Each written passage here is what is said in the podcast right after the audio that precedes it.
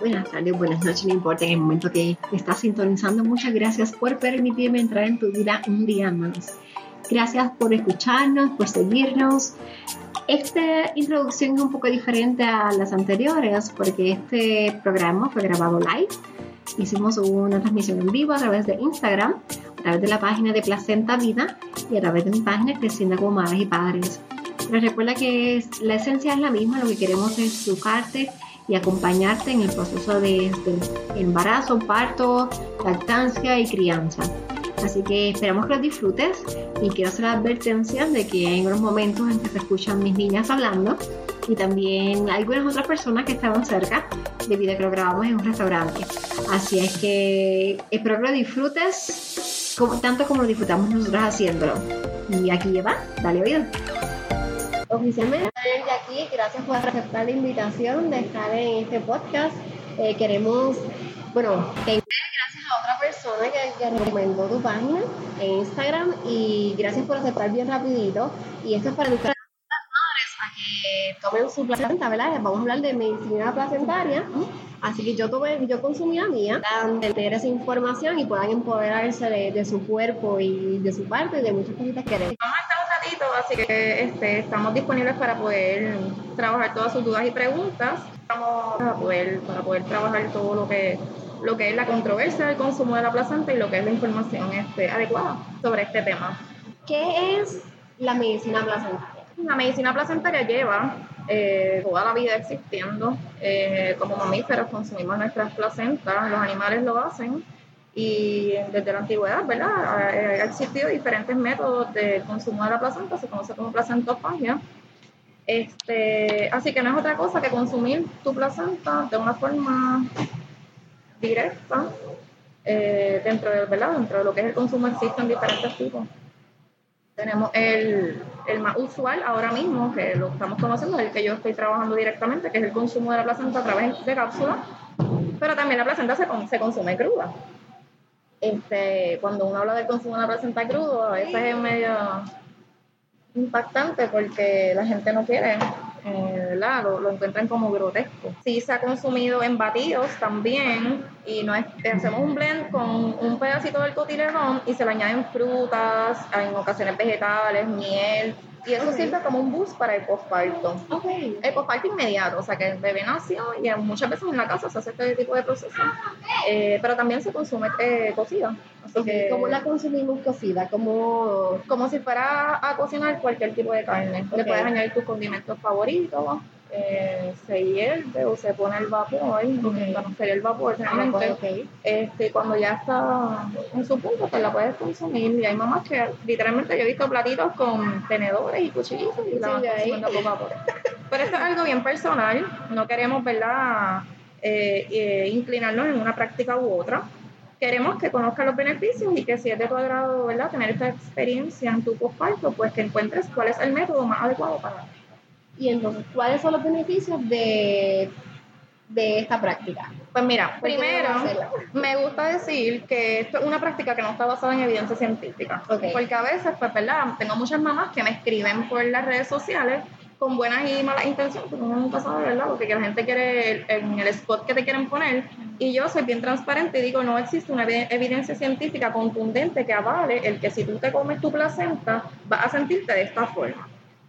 No obstante, los referidos de las mujeres han sido tantos, que lo estábamos hablando ahorita, nosotras que conseguimos nuestra placenta, han sido tantos y cada vez se unen más, eh, ¿verdad?, a, los mismos sentimientos, a las mismas eh, emociones en el posparto, que mientras estas mujeres sigan diciendo que se sienten de esta forma, yo lo voy a seguir haciendo.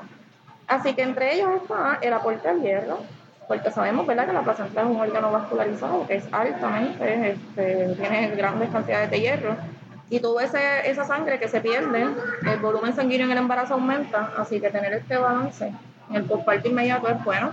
Reduce el sangrado postparto y las loquias.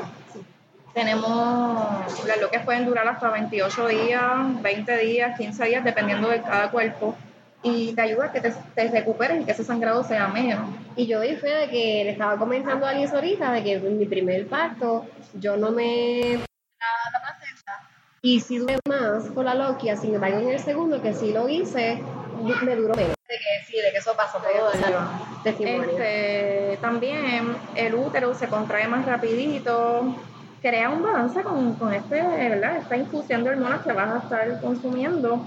Y, y si tú tienes un balance hormonal, tú te vas a sentir mejor, tú te vas a sentir más feliz.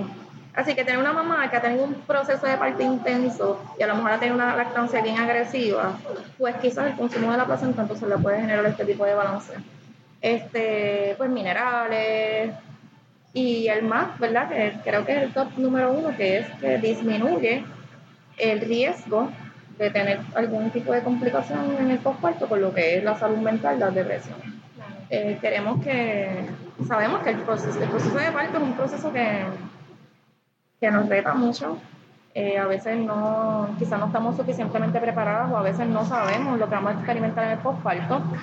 Sin embargo, tener este backup y estas capsulitas que te puedan ayudar a sentirte mejor y si disminuye el riesgo de que puedas tener alguna complicación, pues definitivamente lo... Yo, este, ¿verdad? Aparte de mi testimonio en eso también, que me sentí mucho mejor tomándome las cápsulas, sí.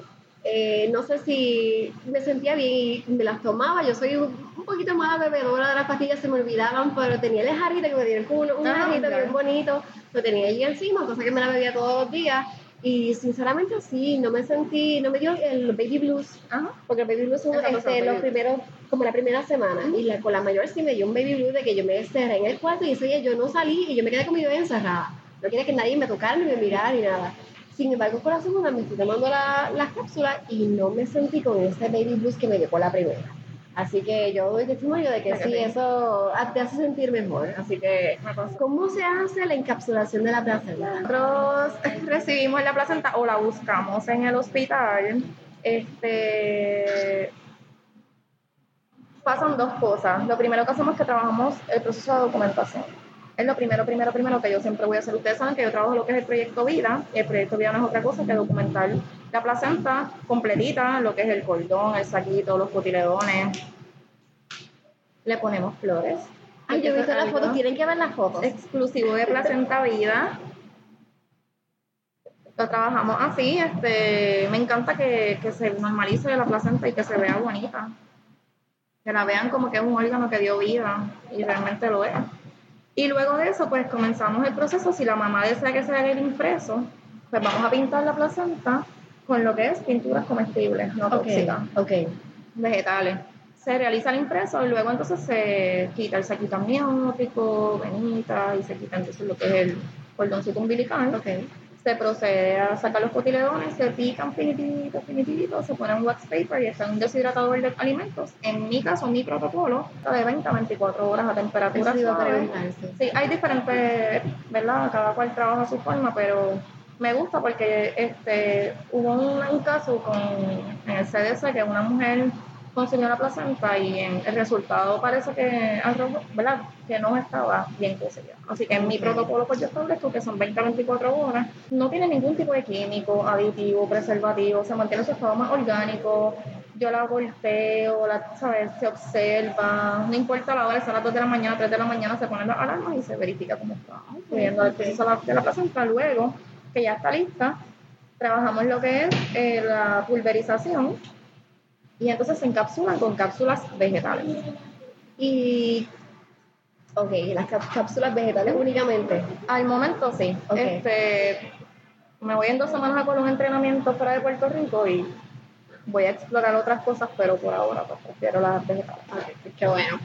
Y otra cosa que, sí, bueno, me hablaste de la impresión de la placenta, entonces, ¿cómo una mamá puede obtener información si quiere tener los servicios de la encapsulación de la placenta. ¿Cómo te pueden contactar? Pues mira, usualmente yo tengo lunes y martes, son días que yo saco para orientarla. A veces las mamás quieren verte en persona y a mí me encanta porque esto es algo que alguien va a estar trabajando con tu placenta, con tu órgano. Muchas veces me escriben precio inbox y yo, yo digo, wow, este. Este, esto es un servicio y es rico, es rico que ustedes se interesen en conocer quién te lo hace, cómo lo hace, por qué lo hace, bajo qué condiciones y qué medidas asépticas se hace, porque, ¿verdad? No es como que hacemos la placenta en el fregadero de mi casa. Se trabaja bajo unas medidas eh, yo me he tirado fotos o, he hecho videos y a veces estoy con el gorro, las gafas, los guantes, mascarilla, tengo la bata.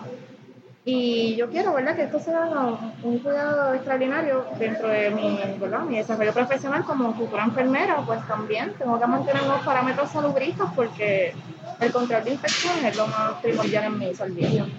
Este, así que básicamente le explico, las oriento. Después, las orientaciones prefiero que sean siempre por teléfono porque por teléfono pues podemos conocernos y eh, conectar. Conectar, sí. Y dudas y preguntas, tú sabes, te va dando esta conversación bien bonita. Eh, a veces hasta me piden clases de parto, preguntan por la paciente y terminan con otras cositas porque pues uno va identificando otras necesidades y estamos aquí para apoyarla. Así que pues, si no, pues por las redes sociales, que usualmente yo siempre les pongo mi número de teléfono, Facebook, Instagram, ahí está el mayor volumen de más. Bueno, yo veo que tú llegas hasta Cabo Rojo, a Yuya, a todos lados. ¿Cómo, ¿Con cuánto tiempo de anticipación te deben contactar esas madres que quieren tus servicios? Porque eso no es como que, pues paría ahora, déjame llamarle y que venga que la presenta Pues mira, qué bueno que me preguntas porque en Puerto Rico tenemos, esto no es una práctica, eh, ¿verdad? Una política global. Si estamos hablando de un parto en casa, pues sabemos que la placenta puede estar en la nevera y que no tenemos este problema y podemos llegar en cualquier momento. Porque eso se dialoga con anticipación. No obstante, si estamos en el hospital, tenemos un protocolo hospitalario que nos limita un poquito en cuanto a lo que es el tiempo.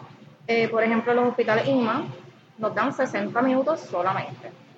Así que, por ejemplo, IMA de Bayamón, si yo estoy en Cagua y son las 6 de la mañana, pues yo no voy a llegar en 60 minutos, porque de verdad es bien probable que exista pues más tráfico. Así que yo necesito saber con anticipación que tú quieres este servicio, que estás de parto. Dime que estás de parto para yo programarme. Y me ha pasado, como fue el 27 de marzo, que tuve tres nacimientos el mismo día. Oh y pues tengo que entonces contratar a una de mis duras bajos, este, que por ahí hay una fue aquí Prisma, que fue la que me salvó. Y las mamás lo saben. Yo le digo, ok, mira, mamá, si tú estás en este hospital, la Dula va a ser fulana. Ella va a estar pendiente, eh, le doy el número de teléfono, siempre nos llamas a las dos. Y de esta forma, pues, afortunadamente, cuento con mujeres extraordinarias, ¿verdad? Tengo mis compañeras enfermeras también que, en ocasiones han hecho estos tipos de, ¿verdad? de acercamientos en los hospitales y me gusta. Porque yo no estoy sola, Placenta Vida no es un proyecto solo. Esto es mujeres apoyando a mujeres y es lo más qué Bueno, qué bueno. Pero sí, el protocolo hospitalario pues nos limita un poquito. En, algunos otros hospitales como los menonitas pues nos dan un poquito de más tiempo. Más tiempo. Por eso es que es importante que lo reserven con anticipación para uno pues proyectarse y planificarse. Claro, eso es, eso es muy importante. Te pregunto, ¿esto es una moda? Porque nuestros ancestros lo hacían hubo un momento en que no, y cuando tú dices, me voy a tomar mi placenta, o me la voy a comer, o me la voy a tomar un batido, encapsular, como sea, la gente te mira como que esta está loca, ¿qué rayos va a hacer? Porque pues, uno no sabe qué realmente hacen con la placenta en cuando uno pare. Y de momento, ahora todo el mundo lo quiere hacer. Entonces, es una moda. ¿Qué, qué, qué tú piensas de eso? Bueno pues cuando me dicen que Kim Kardashian la consumió, pienso que es por un trend, este, definitivamente. Hay muchas mujeres que lo han hecho como tú, por ejemplo, que tú lo conocías desde antes y tú eres mamá. En mi caso, pues verdad que yo lo conocía también y que pues decidimos hacerlo. Pero hay mamás que son primerizas, que se están estrenando con esto y que a través de referidos lo han conocido. Hay otras que han leído información, hay otras que simplemente porque eh, en la televisión o diferentes artistas lo han hecho, pues, ¿verdad? Lo, lo asumen. y qué bueno, porque tú sabes que, la moda o la, artista a veces pues crean trends que no son quizás saludables. Y que si tenemos estas mujeres que están promoviendo la crianza con apego, la lactancia, el parte en casa como lo, lo ves, ¿verdad? Ahora mismo estamos hablando Megan. Sí, estamos hablando de, eso mismo, de que Megan, la, la, la esposa del príncipe, ella le están indicando de que su, su hijo, pues que por favor no lo presente a las cámaras justo después de parir y que ella se quede descansando, no como lo hizo la princesa Diana y como lo hizo también Kate, que es rápido después del parto, que a, las horas, porque eso no fue ni el otro día, a las horas de haber parido, salen fabulosas con su maquillaje y su pelo, y eso no es realmente lo que nosotras, ¿verdad? Vivimos. No, este, definitivamente no.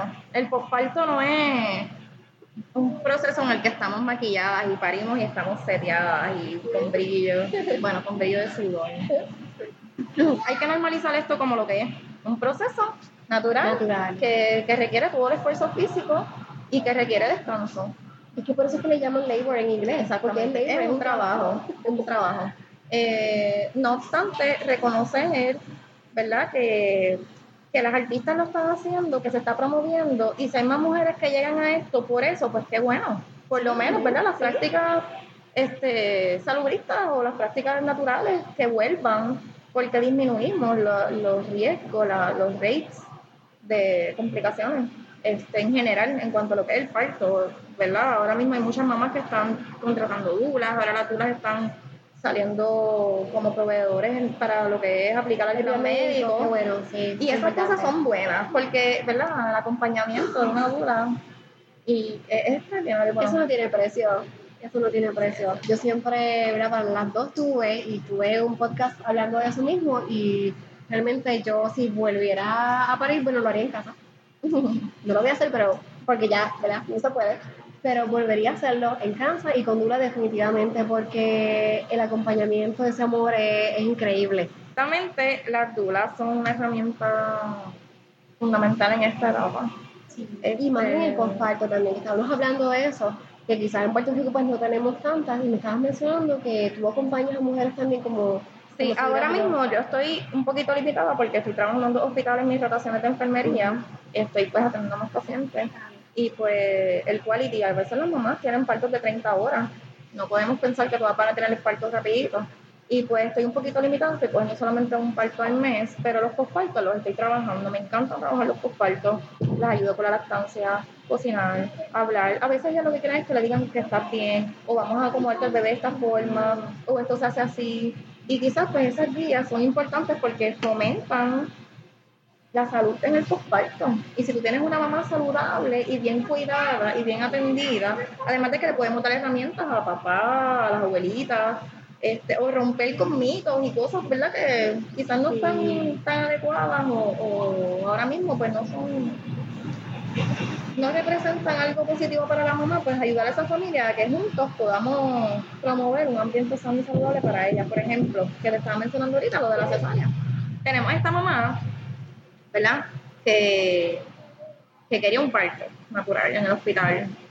Y los partos en el hospital fracasan. La gente habla mucho de la, de la mujer que se llevaron para el hospital y que estaba en la casa, pero en el hospital a veces tenemos planes y nuestros planes no se dan. Muchas veces por intervenciones clínicas, ¿verdad? Hospitalarias o protocolos hospitalarios que no controlan. Tenemos entonces una familia que a lo mejor siempre le dijo que ella era loca porque era el parir, que eso de parir natural no era lo de ella, que era muy flaquita, muy chiquita. Cuando tenemos esta oportunidad de poder impactar a esta familia, lo que necesitamos es decirle, por favor, cuando tú tengas la oportunidad de compartir con esta mujer, no le digas que no lo logró, no le digas que ella era muy flaquita, no le digas como que, ay, yo te lo dije, que tú no ibas a poder parir, que tú no ibas a aguantar el dolor al contrario, mamá, estás bien, lo hiciste bien, diste todo, eres excelente, eres extraordinaria, apóyala porque nosotros estamos tan vulnerables y más cuando el plan no se va.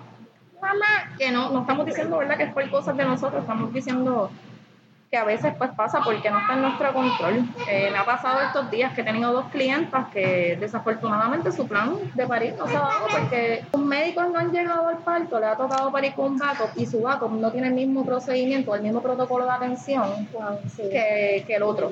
Entonces, pues a lo mejor yo te digo, pues no te preocupes, pues yo te doy break, dale, relax. Pero él te dice, no, porque es que conmigo tú vas a parir o sí o sí, o si no vas a terminar la cesárea. Exacto, exacto. Bueno, ahí es que tienen que ya, tenemos que ir educadas al parto y empoderadas. Y también papá y el que vaya a acompañar. Así que bueno que vayan a esas clases de parto, no solamente la mamá ¿verdad? embarazada, sino también vaya todos los que van a ir con ella al parto para que se empoderen, porque, bueno, a mí me pasó, mi doctor no, no fue el que, el que me atendió el parto, no fue mi doctor. Y pues me quería romper fuerte, yo le dije, no, la fuente se va a romper cuando se vaya a romper. Y, así pasó. Este, pero tenemos que estar empoderadas y, papá también. Eh, dentro de lo que son las clases de parto, este, estoy dando un curso que se llama El Gran Día y es enfocado solamente al día del parto. Yo les digo, mira, traigan a todas las personas que vayan a estar en el cuarto, la titi que te dice cosas que tú no quieres escuchar, o la que está confundida, o a lo mejor tú tienes una prima que nunca ha parido, que lo que ha tenido son experiencias malas, o tuviste una prima que tuvo un parto malísimo, traumático, y para ella es su verdad, yo no dilate, no dilate, y se quedan en la mente, yo no dilate, y a lo mejor tú piensas que esto es un, familiar, que las mujeres de tu familia no dilatan. exacto. Y tenemos que combatir esos comentarios y esos mitos con información basada en evidencia nos vamos a sentar y vamos a decir, mira, la guía de la Organización Mundial de la Salud estipulan tal cosa. La Academia de Ginecología y Obstetricia de América te dice tal cosa. Las estadísticas del Departamento de Salud de Puerto Rico nos llevan a esto. ¿Por qué? Porque es la única forma de tu, la, el conocimiento, es la única forma de vencer la desinformación que tenemos. Y la tasa de cesáreas en nuestro país sigue igual o peor que antes. Sí, yo vi un post que yo, yo creo que fue de tu página, de que hace unos años atrás tú estabas haciendo unas clases, unas clases unos, eh, talleres. unos talleres y estaban hablando precisamente de la cesárea y que no ha cambiado, que las estadísticas al revés pues siguen subiendo, así que tenemos que empoderarnos, ¿verdad?, de, de nuestro cuerpo, porque no solamente, ¿verdad?, este, de ir y educarnos nada más y hablar, sino es ir y empoderarnos de nuestro cuerpo y ser firmes también. Tenemos un mejor postparto cuando tenemos un proceso más natural se puede asimilar mejor que una recuperación de una cesárea. No estamos diciendo que la cesárea no es buena, ni que no es necesaria, ni que ha salvado vidas, ni que qué bueno que existe, qué bueno, ¿verdad? Pero según, ¿verdad? La recomendación de la Organización Mundial de la Salud debe ser un 10 o un 15%. Y aquí tenemos un rate de casi un 50. Quiere decir que hay un 30 y pico de por ciento de cesáreas que se están haciendo que no son basadas en clínicamente, ¿verdad? necesarias que seguir trabajando duro y empoderando Todos días haciendo esto que nos encanta. Sí. Este, bueno, yo creo que hemos hablado prácticamente de todo. Yo creo que quiero que las mamás vayan a tu página y vean esas fotos hermosas. Yo iba a traer las fotos de mi, de mi print, aunque no lo hiciste tú, para, para, que ellas vieran, pero vayan este, la página tiene unas fotos hermosas y de verdad que se van a beneficiar. Yo doy testimonio de que yo lo hice y que me sentí súper bien y nada, eh, físicamente, emocionalmente, mentalmente, yo creo que es bien importante trabajar el, el posparto y para eso pues este, tenemos aquí a Alice de Placenta Vida. ¿Cómo surge Placenta? Antes de que nos vayamos, ¿cómo surge tu este, proyecto? Yo llevo ocho años, yo tuve la cesárea de mía eh, me la hizo un médico que le decían Mr. Cesárea en el hospital Raider de Macao. Ay, yo digo los nombres. este, este señor me hizo la cesárea número 12 del día, diciéndome, ¿verdad?, que la bebé se iba a morir. Me la cantaron y a la hora me la empezaron, me, la, me, me metieron a la sala. Que en una hora yo pienso que alguien se muere si fuera una emergencia. La cosa es que, ¿verdad? La desinformación, la ignorancia, la presión que tenía mi familia, mi mamá estaba este, bien afligida porque el médico le dijo que si, si ella fuera mi hija, yo la hacía la cesárea. Mi esposo en ese momento estaba, yo recuerdo su cara, él estaba como que, yo le decía, esto no es, y él me decía, yo sé, pero, pero me tienen escogiendo, como que la niña se va a morir, ¿qué vamos a hacer? Nada Luego de eso, yo la pasé tan mal en el postparto que yo tenía varias amigas embarazadas y yo dije, no, espérate, mis amigas no pueden pasar por lo mismo. Así que empecé a hacer grupitos de apoyo este, con Yarili, la partera que en ese momento era Dula. Pues creamos, ¿verdad?, una alianza y, y empezamos a fomentar grupitos de apoyo de lactancia, orientaciones de lo que era el dureo. Entonces, pues yo las refería y ella pues las trabajaba. Este, hasta que, ¿verdad?, en ese tiempo pues me certificó yo como Dula y comienzo con mi experiencia ya embarazada de Luna, y ahí pues tuve mi parte en mi casa, mi parte después de cesárea. Y contigo, En el 2014 trabajé lo que fue la certificación de educadora en salud materna. Okay. Trabajé con Marshall Times. Ha sido extraordinario este proceso educativo. Y ahora pues trabajo talleres y charlitas a estudiantes de enfermería que van a, a estar con con las mamás en, las prácticas de maternidad, porque hay que empezar, a esta gente que está en los hospitales, hay que humanizarlas desde antes. Sí, definitivamente. Porque si no, llegamos al hospital y nos encontramos lo mismo, lo mismo, y generación tras generación de enfermeros, pues, vamos presentando las mismas fallas. Eh, realmente el proyecto surge, surge así, Placenta lleva tres años eh, como tal, lleva tres años, ustedes lo saben, hemos ido creciendo poco a poco. Ahora mismo pues estamos trabajando para Central de todo Puerto Rico, procesos educativos. La realidad es que yo estoy bien contenta, siempre se los digo, mi palabra es el agradecimiento. Cada una de ustedes, cada mamá que me refiere, cada dula que me refiere a sus servicios, porque oye, aquí hay mercado para todo el mundo. A veces las mamás quieren que yo les haga la placenta y tienen una duda y eso está bien. A veces yo le doy la clase y les refiero como duda a otra, a otra mujer y está bien. Este, tenemos que comenzar, ¿verdad? alegrarnos de este proceso que las mamás están atravesando y a ser sus acompañantes y darles todo ese amor y ese cariño que ellas necesitan. Amor y cariño y acompañamiento es lo que necesitamos. Eh, pero gracias Liz por estar aquí y espero poder tenerte otra vez conmigo para que sigamos hablando de, de postparto y de la importancia y de muchas cosas más. Yo sé que van Hay muchos temas, este, la salud eh, mental del postparto, algo que podemos sí, hablar. Nada, les agradecemos este espacio, estoy bien contenta en mi primer live, usualmente soy bien cuidadosa con las cosas que digo, por eso me grabo. Este, pero estoy bien agradecida de que estén aquí durante este tiempo. Y pues nada, pueden seguirme en las redes sociales. Mi teléfono es 787-905-3889. Les voy a poner el link del grupo. Creciendo. Creciendo como madres y padres. Y el podcast es Creciendo como madres, padres e hijos. Lo encuentran en iTunes, en tu plataforma de podcast favorita, iTunes, Anchor, Spotify y me consiguen en Instagram y en Facebook. Agradecida de poder colaborar con ustedes. Estamos aquí dispuestas para poder continuar colaborando con la salud de la mujer. Bueno, que tengan un buen día. Bendiciones. Gracias. Bye. Recuerda que si te gustó este programa, puedes darnos una valoración, tus cinco estrellas y darle compartir en iTunes para que más personas nos puedan encontrar. También búscanos en Facebook y en Instagram, creciendo como madres y padres, y búscanos en vidaconsaurines.com para que nos envíes un mensaje de amor, danos tu opinión de algún tema que quieras que discutamos o también para que busque más información en nuestro blog. Y colorín colorado, este cuento se ha acabado. Muchas gracias por sintonizar una vez más. Nos vemos la próxima semana a la misma hora y por el mismo canal. Bendiciones del cielo.